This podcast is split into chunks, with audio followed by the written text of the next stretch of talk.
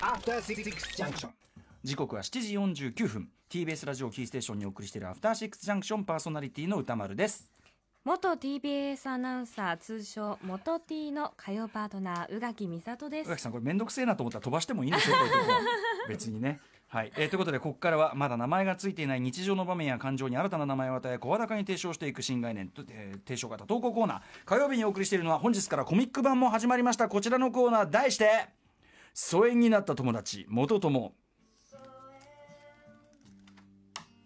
前はあんなに仲良しだったのにふと気づいたら疎遠になっていた。そんな元友達すなわち元友にまつわるエピソードを紹介しそのほろ苦さを、えーごくごくと飲み干す味わい深い投稿コーナーとなっております。こちらは本日21日から集英社の無料漫画サイト少年ジャンププラスにてコミック版疎遠になった友達元友が掲載されています。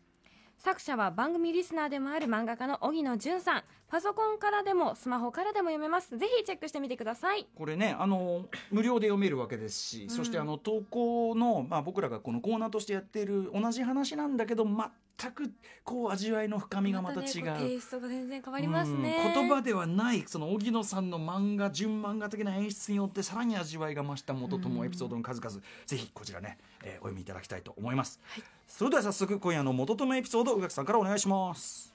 ラジオネーム松野さん男性の方からいただきました。Y 君と知り合ったのは大学のサークルでした。地方から出てきた僕とは違い Y 君は東京出身。カルチャーに詳しくとりわけ音楽は高校生の頃から音楽雑誌に投稿していたほどでした。僕らが出会ったサークルはミニコミ誌を作っておりそこに発表する Y 君の文章は同級生の僕から見てもレベルが異なり上級生からも絶賛されるようなものでした、いわゆる地方のサブカル大好き野郎だった僕は Y 君を代表とする東京でカルチャーを体現したような彼らに負けないようよく中身も理解しないまま小難しい映画を見たり3000円以上するような高い本を買ってはサークルの部屋に持って行って見せびらかしたりするまあダメな大学生でした。ことはないよ大丈夫だよ。常にクールな Y 君でしたが人付き合いは悪くなくみんなで飲みに行ったり雑誌作りをするために僕の下宿先に泊まりに来たりしていましたそんな東京でできた数少ない友達だったゆ Y 君と疎遠になったのは3年生の途中で起きたサークル内のトラブルが原因でした。そのトラブルで僕と同級生数人はサークルを辞めることになり Y 君はサークルに残りました。それを機会に Y 君と会うことはなくなりもう一生会うこともないんだろうなぁと思っていました。Y 君と再会するのは僕に子供ができた頃でした。僕と Y 君共通の先輩は卒業後も Y 君とつながっており Y 君が結婚して子供がいること家を買ったことなどを教えてくれました。そして先輩一家が子供を連れて Y 君の家に遊びに行くから僕も家族と一緒に来ないかと誘ってくれました。Y 君の家は見るからに高そうなデザイナーズマンジョンデザイナーズマンションでした。久しぶりに会った Y 君は外見もほとんど変わらずお互い何事もなかったかのように若干照れながら普通に玄関で挨拶をしました。いちいちおしゃれな内装にツッコミを入れながら本棚の前にやってきました。学生時代も彼の自宅に行ったことはありませんでした。初めて見る Y 君の本棚には学生時代 Y 君が好きだと言っていた本が並んでいました。最近本を読まなくなってさという Y 君の言葉を聞きながら彼の本棚を眺めているとそこに僕がサークル部屋に持って行って自慢したあの高い本と同じ本が並んでいるのに気がつきました。僕が Y 君に影響を与える可能性について考えたこともなかった僕は言葉を失ってしまいました。今 Y 君とは数年に一度くらいの頻度で会っています。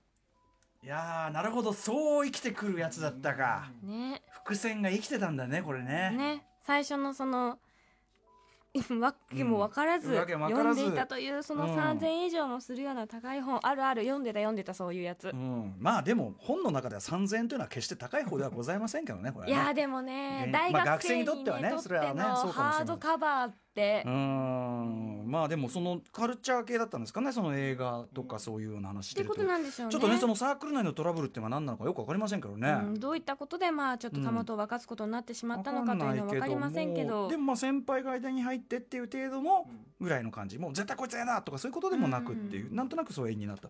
ねでもそのやっぱこれって味わい深いのはその学生時代コンプレックスを感じてた相手、もう相手もまた所詮は若者なのだっていうか やっぱ向こうは向こうで背伸びしてるかもしれないしとかね。っていうのをなんかこう何年も後に気づくっていうのがまたうん。いいですよね。またこのなんていうのこう難しい映画を理解しないまま見るとかその高い本買ってみるとかこういう背伸びも若さのね。こう特権だったあり、の頃そんなことしたなーって。し意外とそれが後であの時見といたあれかとか、うん、なったありなったりすすることもありますしね。うんうんうん。ちなみにこのねその Y 君の家のねその棚にも置いてあった3000円ぐらい以上するような本サンタフェとかね。わかりますか？サンタフェ。わからないえっ、とあの宮沢りえさんのヌード写真集ですね。そサンタフェ。それそれを持って行って見せびらかす？えななんで俺がそのこれで思わずねこうサンタフェてんてんてんって書いてしまったんだけどこれなんでかっていうと違うんですよ。そのこれ読んでてそのさ、うん。なんか本を持ってったって話。ああそういえばっつってその早稲田時代にそのたまり場にしてた部屋でで後輩たちみんなと お金を出し合って みんなでサンタフェ一冊買ったなと思ってあのサンタフェをどこに行ったんでしょうお母さん。あのサンタフェどこに行ったんでしょうねって思って。基 金が立ち上がるほど。う。ん。そうなんだよな。あのサンタフェとかそうすごい衝撃でしたからね。だったんですね。うん、でもちょっとなんか自分だけで買うにはちょっとみんな多分あれだったんじゃないですかね、うん。出して買おうぜということでねあのサンタフェどこに行ったかというのをちょっと思い出したんで。それでええ。思わずメモ取っちゃったんはい、それでその友人の家に行ったらサンタフェがポツンってこれはいいなっていうね 思ったんですけどね。はいということでこんな感じでね、えー皆さんメール募集しております。まだまだあのた元友単行本ねえーエピソードあの漫画にもなるかもしれませんしねぜひぜひ、えー送ってください。宛先は歌丸アットマーク TBS.CO.JP まで。メールが採用された方には番組ステッカーを差し上げています。えー背景元友様というね単行本、えー、ちくま書房より書籍が決まっております。発売は6月よりの7月。どんどん伸びとるね。どんどん伸びとるんよ。うん的な、えー書き下ろしは、えー声優の池澤春菜さん空手家矢部さん、えーそして島尾真帆さん宇垣美里さんそして私も、えー、毎学研で書きさせていただきます。現在鋭意制作中でございます。今しばらくお待ちください。以上火曜日の新概念提唱型投稿コーナー元友でした。After Six Junction.